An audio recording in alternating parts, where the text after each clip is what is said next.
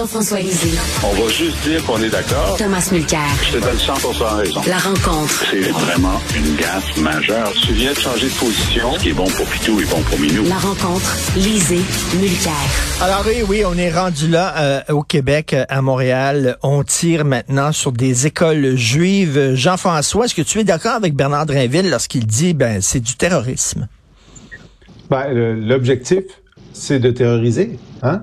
Je veux dire, ils, veulent faire peur, ils veulent, euh, ils veulent faire en sorte que euh, les membres de la, communauté juive soient apeurés. Euh, et, et, comme le disait un des membres hier, écoutez, nos enfants, c'est ce qu'on a de plus précieux, hein, c'est vrai pour tous.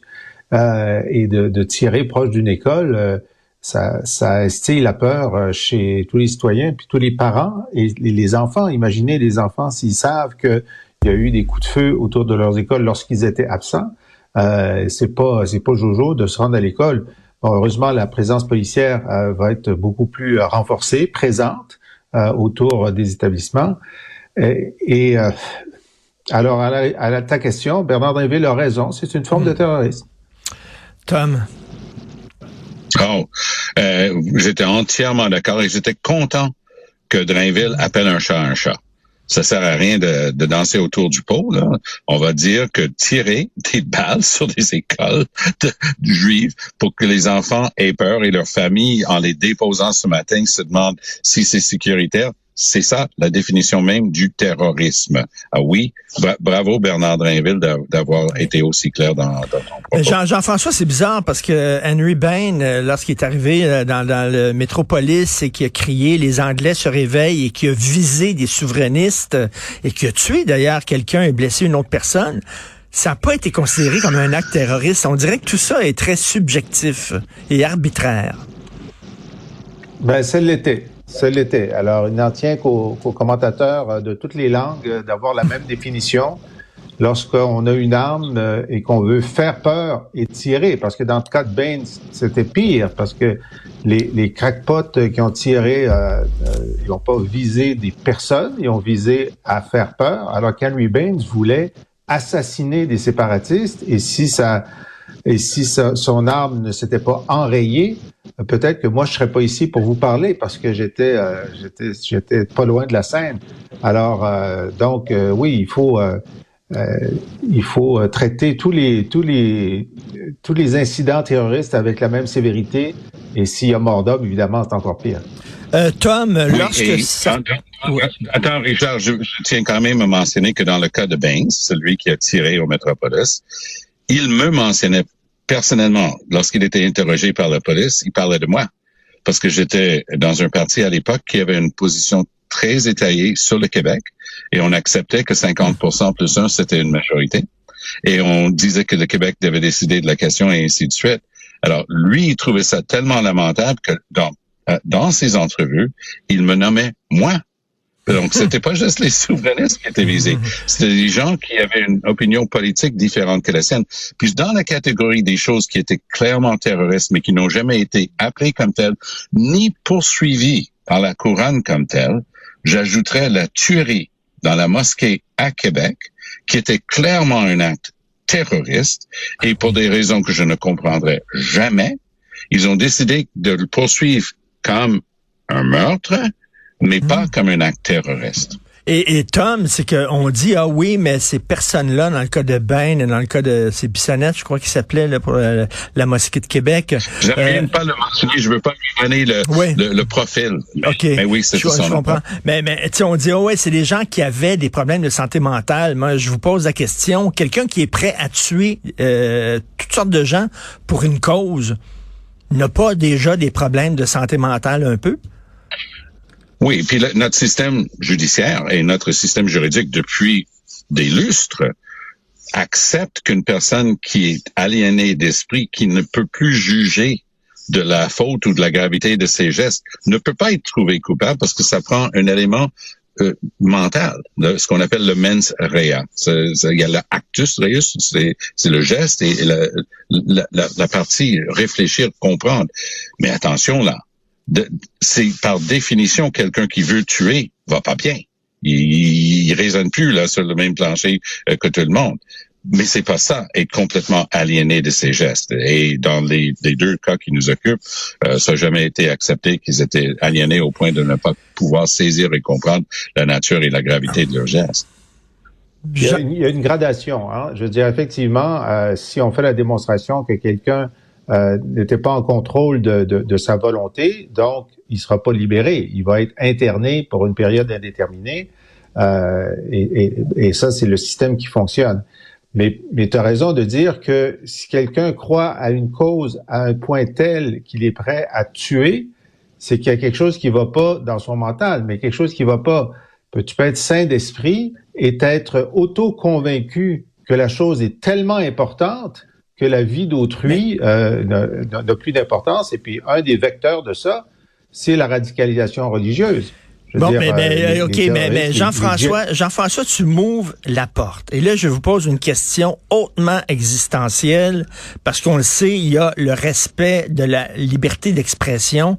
Mais lorsqu'on entend un imam qui a une mosquée à Rosemont, comme Adil Sharkawi, qui dit les amis d'Israël devraient mourir euh, les uns après les autres, et ce gars-là a un permis de port d'armes, hein, je vous le dis, là, sur sa page Instagram, on le voit en train d'aller à la chasse. Il a un permis de port d'armes un, on devrait lui enlever son permis de port d'armes, et deux, est-ce qu'on ne devrait pas envoyer des journalistes ou des espions, je sais pas trop quoi, qui parlent arabe dans certaines mosquées de Montréal pour savoir qu'est-ce qui se dit dans ces mosquées-là? Qu'est-ce qui se dit? Est-ce qu'on aurait le droit de dire ça par sécurité nationale, Jean-François? Ben D'abord, c'est le rôle de, la GRC, puis de, puis de, euh, de police de Montréal d'avoir euh, soit des informateurs, soit, euh, je veux dire, les mosquées, euh, les mosquées euh, problématiques sont sous surveillance d'une façon ou d'une autre. Enfin, ils, ne le disent pas toujours, mais ça fait partie du mandat, et c'est le cas depuis le 11 septembre. et donc, parfois, on a, on a des indications que des prêches euh, antisémites sont faits, mais ça, c'est clairement couvert par l'exception dont on parlait cette semaine. Euh, dans le cas de, de Charkaoui, bon, je suis content de voir qu'une enquête est en cours. On entendait euh, le, le, numéro 2 du SPVM expliquer hier qu'ils sont en train d'analyser la preuve. Hey, la preuve, c'est pas c'est pas compliqué à analyser. Il a dit en arabe, il a demandé à Allah de tuer tous les Israéliens d'en oublier. C'est quoi le problème la preuve? Je veux dire, on, on, a, on, a tous entendu. Et effectivement, à partir du moment où il est en arrestation euh, et s'il est condamné, ben là, je pense qu'il peut avoir une conséquence sur, sur son droit de port d'armes. Mais moi, je trouve que c'est un peu long là, avant de procéder à une arrestation. Ça, c'est certainement quelque, c'est très bien dit, Jean-François, effectivement. Le juge, en prononçant la peine, peut mettre toutes sortes de conditions. Je soupçonne que ça va être très haut sur la liste si jamais, effectivement, il est condamné. Et c'est un wise, hein, parce que un, tout de suite, il est, il est, allé sur le fait que ah, qu'est-ce qu'il fait le gars en train de se mêler du travail de la police. Le gars a fait exprès de, de dire je ne dirai pas plus parce que je veux pas me mêler du travail de la police. Mais juste le fait que le gosse en parle, lui, il s'en servait déjà. Deux, il dit, moi, j'ai, moi, rien dit. Moi, j'ai pas demandé aux gens de faire ça. J'ai fait une prière. Alors, ma, ma prière, ça c'est, et ça c'est protégé. Alors, ça c'est quelqu'un qui essaie de faire du slalom à travers toutes les règles qui existent, mais je tombe d'accord que quelqu'un qui a dit ça dans un lieu public au Canada en 2023. Je suis content de savoir qu'une plainte officielle a été déposée. Je suis content de savoir que la police de Montréal est en train d'étudier le cas. Mais est-ce qu'on peut accélérer, s'il vous plaît? Parce que pour moi, comme avocat, comme quelqu'un qui regarde ça depuis très, très longtemps, je pense que c'est le genre d'astuce qu'on est capable de, de démanteler et démontrer quelle était la réelle intention de ces propos. Autre question, est-ce qu'on devrait interdire les manifestations lorsqu'à un moment donné ça chire et puis qu'on entend des slogans là qui, euh, qui sont des slogans carrément soit antisémites, soit islamophobes? Euh, Jean-François, comment on fait là? Bon, la, la, pire chose à faire dans une situation comme celle-là, c'est de interdire les manifestations. Parce que les manifestations, c'est une soupape. Tu vas ventiler euh, même ta haine, si tu veux, tu vas, tu sais, bon, en, criant des slogans, puis tout ça, à bas Israël, euh, ce que tu veux. Si tu dis à mort les Juifs, puis tu as une pancarte qui dit à mort les Juifs, tu devrais être identifié par la police qui est là avec ses photographes, etc. Et arrêter le lendemain ou au sortir de la manifestation, ok? Parce que là, tu as franchi la ligne. Mais si tu dis, vous n'avez pas le droit de manifester, ils vont, certains d'entre eux, 1%, vont trouver une autre façon d'exprimer leur colère qui peut être des gestes de violence ou des gestes de, terreur, comme on les a vus. je, je ferai juste un bémol à, à ça.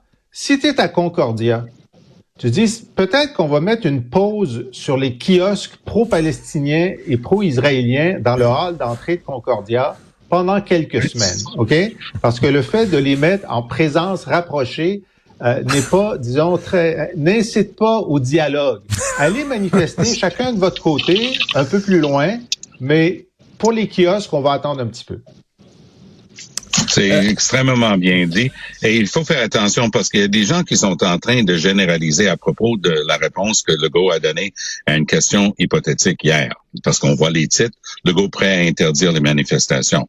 Il répondait à une question. Est-ce que tu serais prêt à considérer ça? Il a dit, j'enlève aucun, aucun choix, aucune possibilité, aucun, aucun outil euh, de, de la table il n'était pas en train de dire qu'il allait bannir les, manifestations, qu'on soit clair là-dessus. Mais on est rendu à un stade où les appels au calme, moi j'ai trouvé ça impeccable comme ton de la part de M. Legault et de la part de M. Trudeau hier. C'était, c'est venu au moment voulu. Faut que les gens comprennent qu'elle n'émettent. Et moi, j'écoutais très attentivement les explications qui étaient données par, surtout par les étudiantes et étudiants à Concordia j'étais désolé, littéralement désolé que les gens comprennent pas que lorsque tu dis de la rivière à la mer, tu vas libérer la Palestine, tu es en train de dire qu'il y a 8 millions et demi de juifs que tu vas pousser à la mer. Et il y a une chose, positive c'est peut-être trop fort, mais au moins qui est claire. Parce que depuis des décennies, j'entends des gens dire, hey, moi là, je suis pas antisémite. Mais... Moi, je suis anti-Israël. Je suis anti euh, l'existence de, de l'État d'Israël. Moi, je suis pas anti-juif. Mais lorsque tu es dans une manif et que tu dis ça, c'est antisémite. Tu es anti-juif. Et parce qu'il y a 8 millions et de juifs qui seraient poussés à la mer. Et Hamas est là pour tuer des juifs. Iran dit que leur priorité, c'est de détruire l'État d'Israël et les 8 millions et demi de Juifs qui s'y trouvent. Alors, ce, ce vieux truc de dire, moi, je suis anti-sioniste, moi, je suis pas anti-juif, ça, au moins, de tout ce débat-là qui a lieu depuis un mois, c'est en train de s'étioler. Les gens peuvent voir à travers.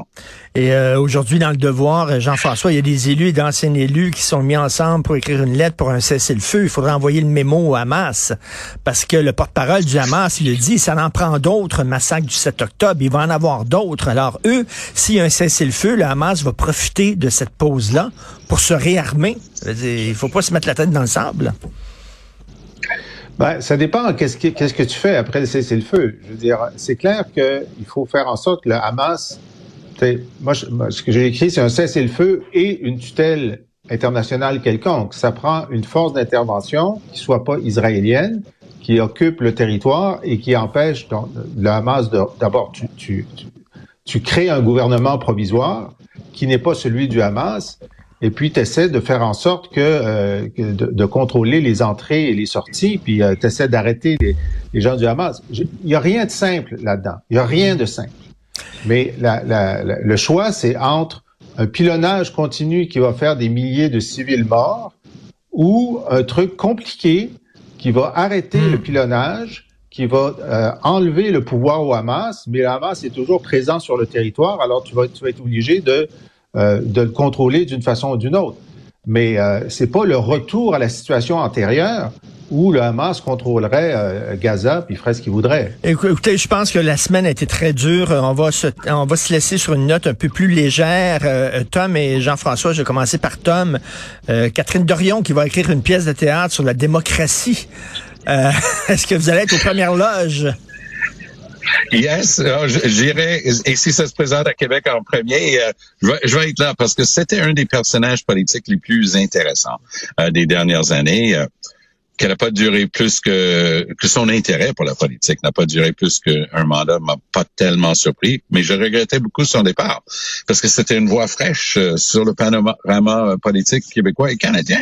Euh, elle avait vraiment des idées super progressistes, mais elle donnait du fil à retordre même à Québec solidaire, sa maison choisie, et elle a décidé tout simplement de pas se représenter. Mais je soupçonne qu'il y en a qui risquent de se reconnaître dans certains personnages dans sa pièce de théâtre. Alors oui, je vais y aller. Euh, Jean-François. Ah oui, euh, moi, même chose. Hein, bon, j'ai toujours eu un faible pour Catherine Dorion, mais je pense qu'effectivement, euh, elle, elle provoquait. Euh, moi, je, trouvais qu'elle avait une façon euh, bien à elle de, de, faire les choses et de dire les choses. moi, elle m'a fait beaucoup sourire. alors, et je m'ennuie un petit peu d'elle. Je suis certain qu'il va y avoir des clés dans sa pièce de théâtre, ou ça va être un monologue, ou je ne sais trop, euh, ça, ça, va probablement être savoureux et décapant. Alors oui, euh, j'y serai sans, euh, sans aucun OK, mais à la première, est-ce qu'il va falloir porter une cravate ou on peut y aller habillé en mou à la première? C'est obligatoire d'être en coton Mais j'ai hâte de te voir, Tom, en coton ouaté ce soir-là. Alors, merci à vous deux. Bon week-end, bon vendredi. Merci. Si euh, vous voulez euh, vous faire parvenir le dernier ouvrage de Jean-François Lisée, c'est un recueil de ses meilleures chroniques euh, du devoir, ou alors vous abonner entre autres à son excellent balado au cours duquel